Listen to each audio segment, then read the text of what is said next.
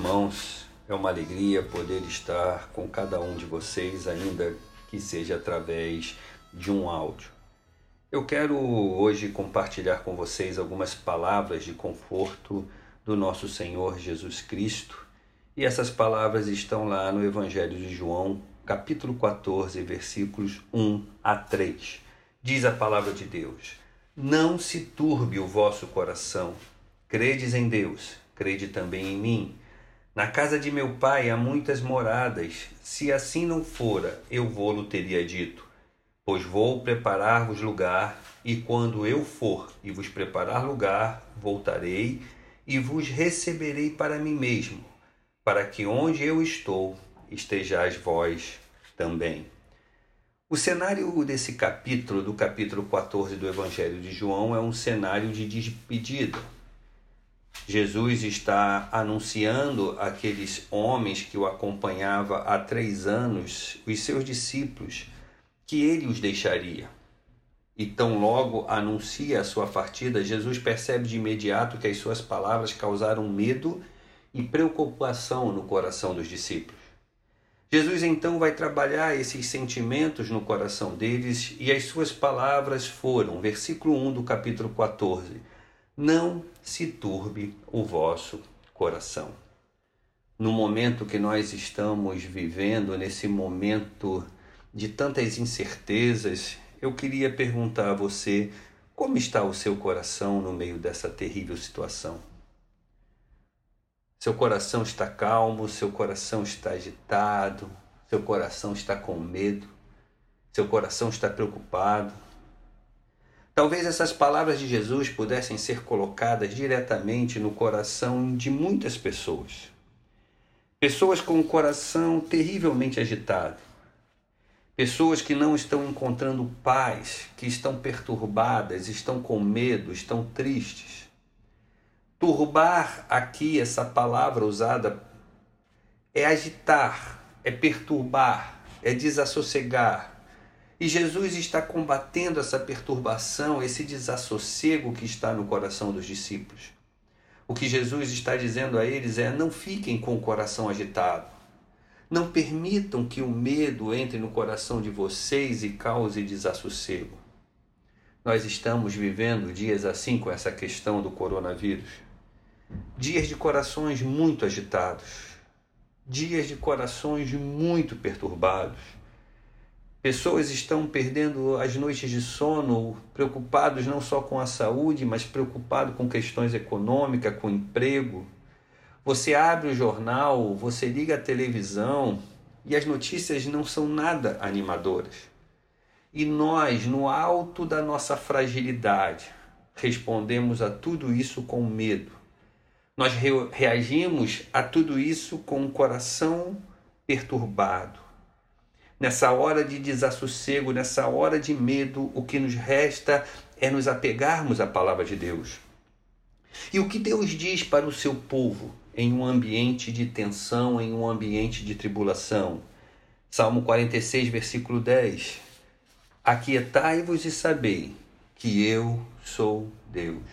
No meio dessa agitação, Deus nos manda descansar na certeza que Ele é Deus ele não perdeu o controle da história, ele não perdeu as rédeas, ele controla tudo, ele é soberano sobre tudo, ele está assentado no mais alto e sublime trono, reinando sobre o universo, e nós temos que ter certeza que nada pega a Deus de surpresa. Aquietai-vos. A ideia da palavra aquietar aqui no Salmo 46 é depor as armas, é não tentar se defender por si mesmo o que Deus está falando é: não tentem resolver por vocês mesmos. Não se movimentem muito, não se agitem, descansem na certeza que eu sou Deus. E essa é a mesma mensagem que Jesus está dirigindo a seus discípulos no capítulo 14 do Evangelho de João. Jesus está falando para aqueles homens: não se turbe o vosso coração acalmem o coração de vocês. Essas palavras de Jesus serviram aos discípulos naquele momento e deixa eu dizer para você que servem também a nós hoje. servem a todos que em qualquer época ou em qualquer lugar estejam com o coração perturbado. Hoje, com certeza, a maior necessidade que todos nós temos é um coração tranquilo. É um coração alcançado pela paz de Deus que excede a todo entendimento. Talvez as suas perguntas, nesse, nesse momento tão conturbado pode ser, mas pastor, o que pode nos dar um coração tranquilo?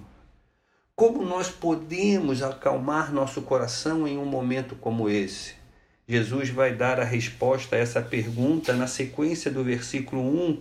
Ele vai dizer: Não se turbe o vosso coração, credes em Deus, crede também em mim. Observe que os verbos estão no imperativo, é uma ordem. Crer em Deus é uma ordem para o povo de Deus. O antídoto contra um coração perturbado é a fé. O antídoto contra um coração que está cheio de medo, receoso, intranquilo, é crer em um Deus que sustentou uma multidão no deserto sem que as roupas do corpo se desgastassem.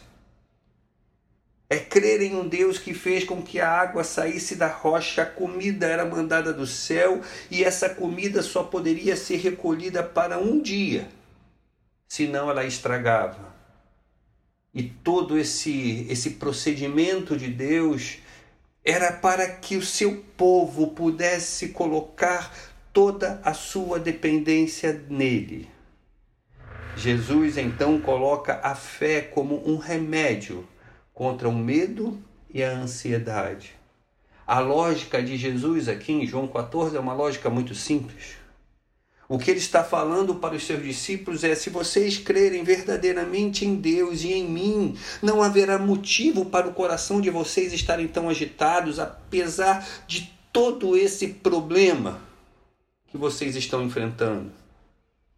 Veja comigo essa fé demonstrada através de um cântico que nós encontramos no livro do profeta Isaías, Isaías 26, versículos 3 e 4. Diz a palavra de Deus: Tu, Senhor, conservarás em perfeita paz aquele cujo propósito é firme, porque ele confia em ti. Confiai no Senhor perpetuamente porque o Senhor Deus é uma rocha eterna. Então Isaías está dizendo que Deus conserva em paz aquele que confia nele. Coloque a sua confiança no Senhor. Prove dessa paz que é resultado da sua fé. Mas por que aqueles homens deveriam colocar a sua fé em Deus? Porque os discípulos deveriam colocar a sua fé em Deus. Versículos 2 e 3 de João 14 Jesus diz: Na casa de meu pai há muitas moradas. Se assim não fora, eu vou-lhe teria dito. Pois vou preparar-vos lugar, e quando eu for e vos preparar lugar, eu voltarei e vos receberei para mim mesmo, para que onde eu estou estejais vós também. Jesus então vai dar os motivos pelos quais eles deveriam crer. Havia uma promessa. Jesus fala primeiro em morada. Ele fala na casa do Pai, ele faz referência à casa do Pai. E casa do Pai é um lugar de profunda intimidade.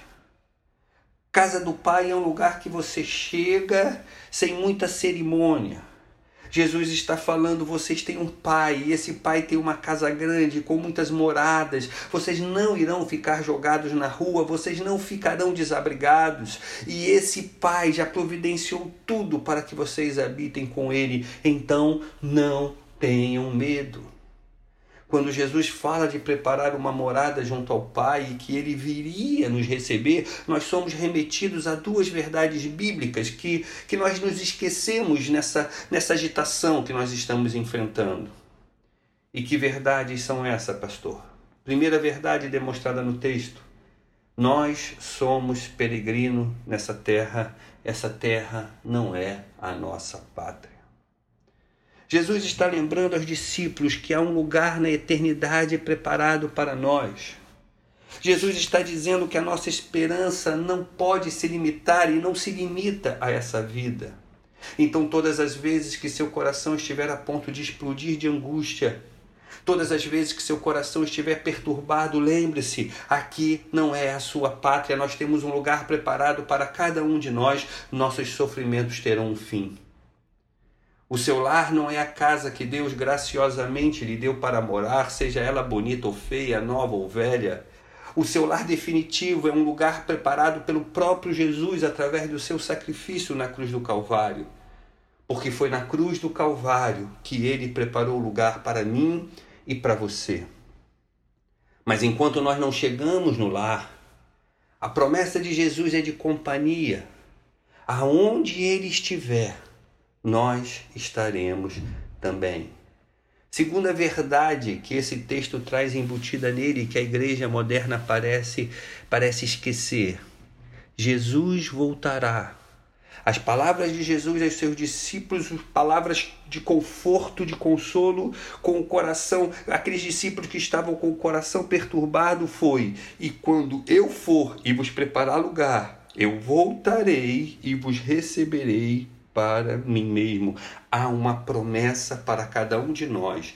Jesus vai voltar e irá nos receber para Ele mesmo. Isso é um remédio para toda tristeza. Isso é um bálsamo para os nossos corações doentes. Isso é um remédio contra a perturbação que esse momento está trazendo ao nosso coração. Jesus voltará. Ele nos receberá para, nós, para Ele mesmo. O apóstolo Paulo, escrevendo à igreja em Tessalônica, fala desse glorioso dia, esse dia em que Cristo irá voltar e nos receber. Ele fala do dia do Senhor, de uma reunião de Cristo com a sua igreja. Veja comigo como Paulo trabalha esse tema em dois textos. O primeiro texto está na primeira carta aos Tessalonicenses, capítulo 4, versículo 17, e 2 Tessalonicenses 2, versículo 1. Então vamos ao primeiro texto, 1 Tessalonicenses 4, versículo 17, diz: Depois nós, os vivos, os que ficarmos, seremos arrebatados juntamente com eles entre nuvens para o encontro do Senhor nos ares, e assim estaremos para sempre com o nosso Senhor. Segundo texto, segunda carta aos Tessalonicenses, capítulo 2, versículo 1. Irmãos, no que diz respeito à vinda do nosso Senhor Jesus Cristo e a nossa reunião com Ele. Então, Paulo faz uma conexão entre a segunda vinda de Cristo e a nossa reunião com Ele. E qual a intenção do apóstolo Paulo ao tratar desse assunto com aquela igreja? Com certeza, Paulo queria encher o coração daqueles irmãos de esperança. A igreja de Tessalônica, uma igreja modelo, segundo o próprio apóstolo Paulo, estava debaixo de imensa perseguição e tribulação. Então, Paulo escreve àqueles irmãos dizendo: Olha, vocês não podem perder de vista que quando ele voltar, nós estaremos com ele. Essa nossa breve e momentânea tribulação terá fim. Há uma promessa: um dia nós nos reuniremos com Ele. O próprio Jesus, no seu sermão profético, já havia feito essa conexão entre a sua vinda e a reunião do seu povo.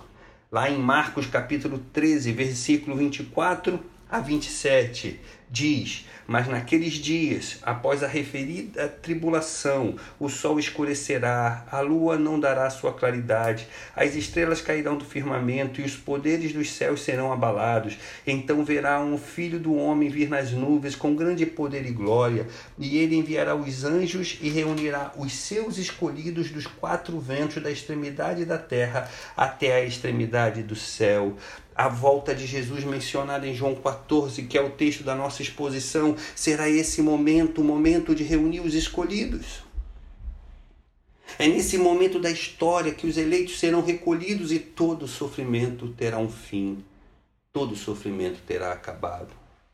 É desse momento que Paulo está falando à igreja em Tessalônica, esse momento da nossa reunião com Cristo então, quando Paulo menciona essa nossa reunião com Cristo, ligando esse fato com a segunda vinda, a sua intenção é trazer esperança ao coração da igreja.